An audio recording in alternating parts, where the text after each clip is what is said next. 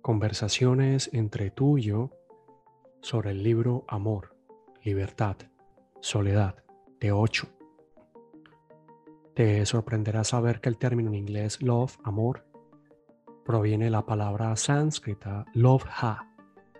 Love ha significa avaricia. El amor es compartir, la avaricia es acumular. La avaricia siempre exige, nunca da. Sin embargo, el amor conoce el dar, nunca pide nada a cambio.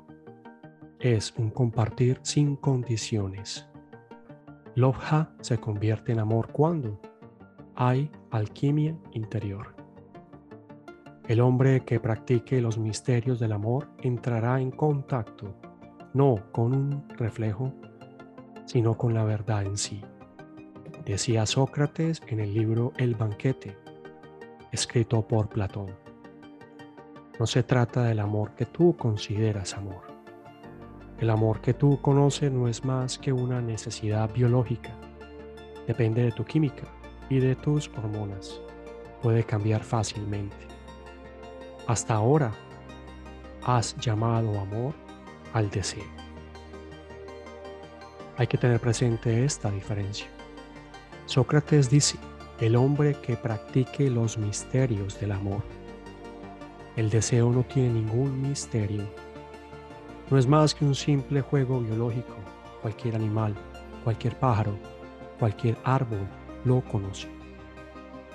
Este amor es algo que solo surge de tu conciencia, no de tu cuerpo, sino de lo más profundo de tu ser. El deseo surge de tu cuerpo, el amor surge de tu conciencia, pero la gente desconoce su conciencia y de esta manera se perpetúa el malentendido. Confunden el deseo carnal con el amor. Hay muy pocas personas en el mundo que conocen el amor. Son aquellas que se han vuelto silenciosas, llenas de calma y que como fruto de ese silencio y esa paz han entrado en contacto con lo más profundo de su ser, con su alma.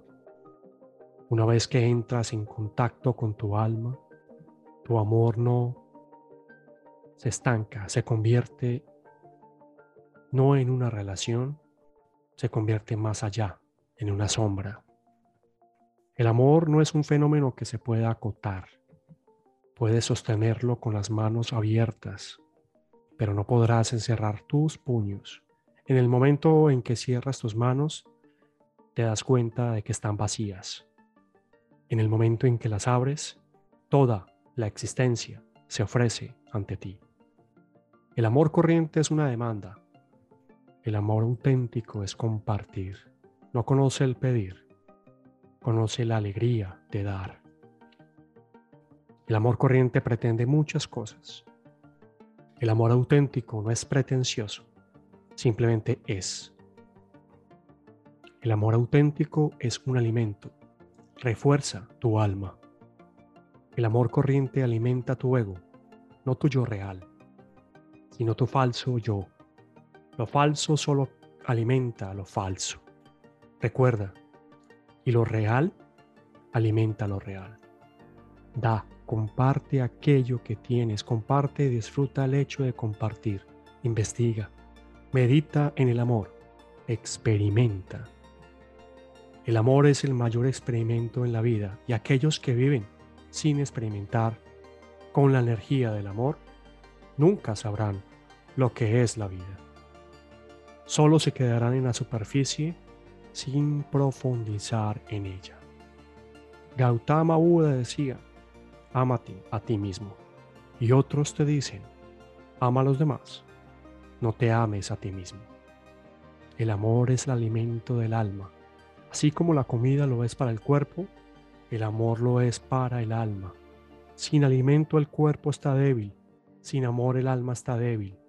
El amor te da alas para volar alto. El amor te da un enfoque correcto de las cosas, de forma que nadie te pueda engañar. El hombre que se ama a sí mismo, descubre que no tiene ego.